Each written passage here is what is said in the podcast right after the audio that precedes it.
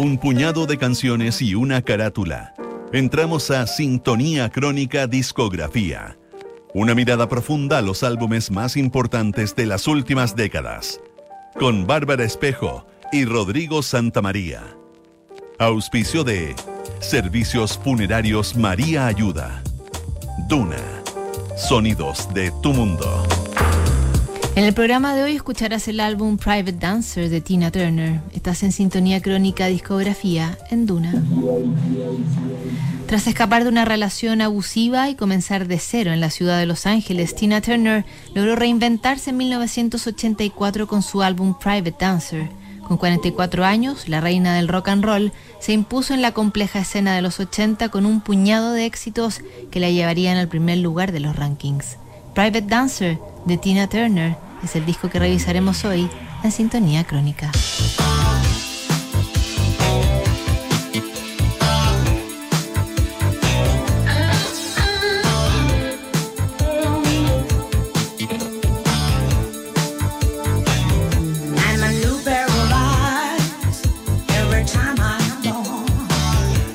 En enero de 1984 salió a la venta un nuevo tipo de computador personal, el Apple Macintosh, que incorporaba un mouse y una interfaz con ventanas. Ese año la tecnología se apoderó de la pantalla grande y pocas semanas después del estreno de Terminator, comenzaron las grabaciones de Volver al Futuro. Por aquellos días Indira Gandhi moría asesinada y Ronald Reagan era reelegido como presidente de Estados Unidos.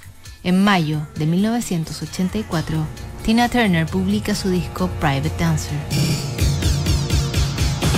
1984.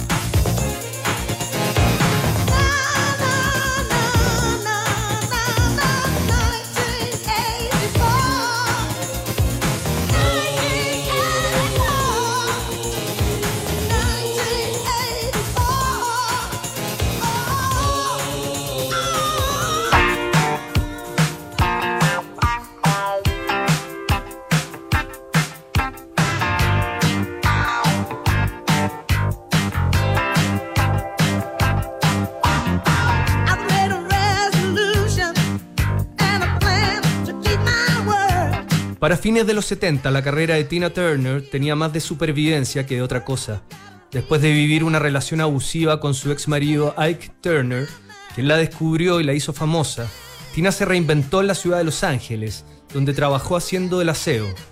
Un intento con un álbum de onda disco y conciertos con Rod Stewart y los Rolling Stones la volvieron a poner en la órbita pop, aunque en un segundo plano. En noviembre de 1983 y con 44 años recién cumplidos, Tina Turner grabó su debut con el sello Capitol. David Bowie actuó como una suerte de padrino para la cantante, pero la casa discográfica aún necesitaba más garantías. Por el momento, editaron un sencillo con una versión de Let's Stay Together original de Al Green, que después de unos meses llegó a los primeros lugares del ranking de Rhythm and Blues. De forma simbólica, Tina demostraba que ya no necesitaba de Ike Turner para escribir su propia historia.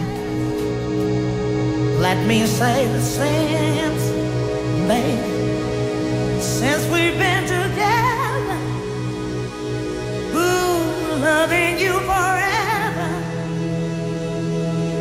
Is all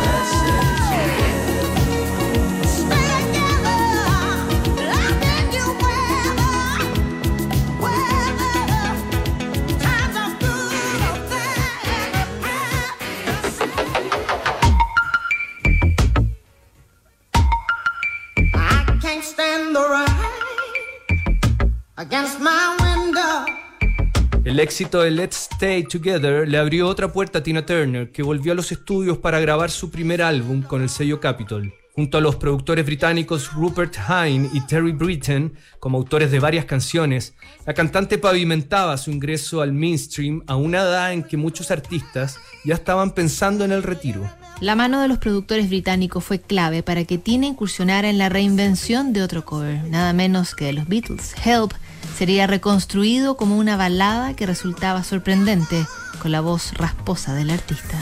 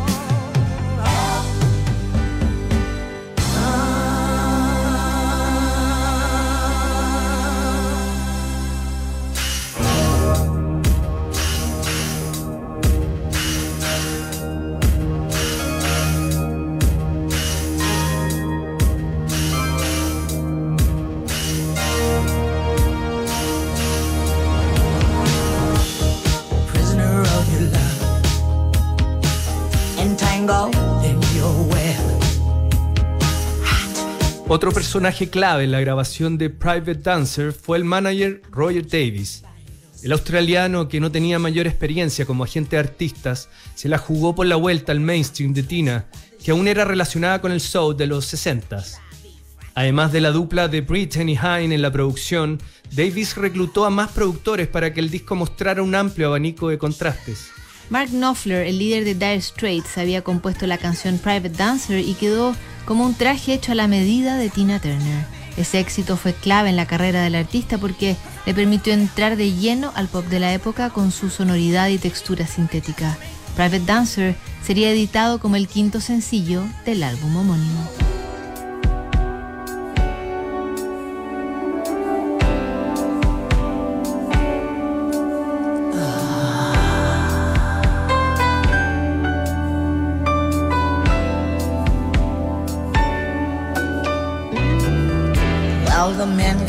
These places, and the men are all the same. You don't look at their faces, and you don't ask their names. You don't think of them as human. You don't think of them at all. You keep your mind on the money, keeping your eyes on the wall. I'm your private dancer, a dancer for money. Do what you want me to do. I'm your private dancer, a dancer for money, any old music will do. I wanna make a million dollars. I wanna live by the sea have a husband and some children. Yeah, I guess I want a family. All the men come in these places, and the men are all the same. You don't look at their faces, and you don't ask their name. I'm your private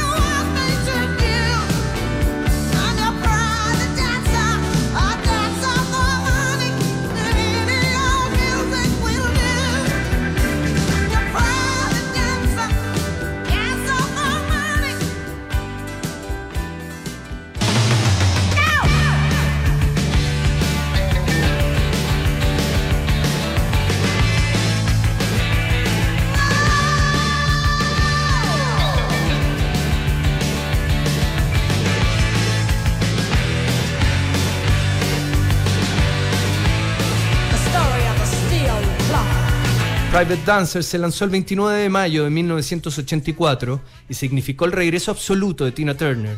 A los 44 años logró una segunda oportunidad que pocos conseguirían en la industria y ofreció extenuantes giras por el mundo para apoyar un álbum que fue quíntuple platino solo en los Estados Unidos. El éxito absoluto del disco fue representado en la canción What's Love Got to Do With It, que llegó al número uno de la lista Billboard y se mantendría en esa posición por tres semanas. Esta canción marcó tanto al artista que también fue el título de la película biográfica que apareció en 1993. Basada en la autobiografía de Tina Turner, esta cinta ahondaba en los abusos de Ike y en la voluntad de Tina de volver a levantarse para poder convertirse en una de las mayores estrellas de la música popular.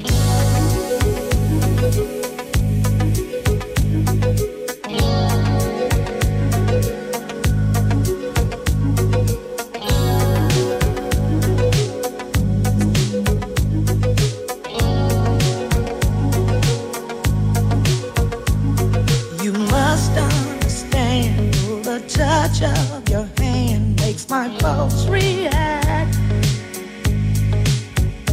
That it's only the thrill of boy meeting girl opposites attract.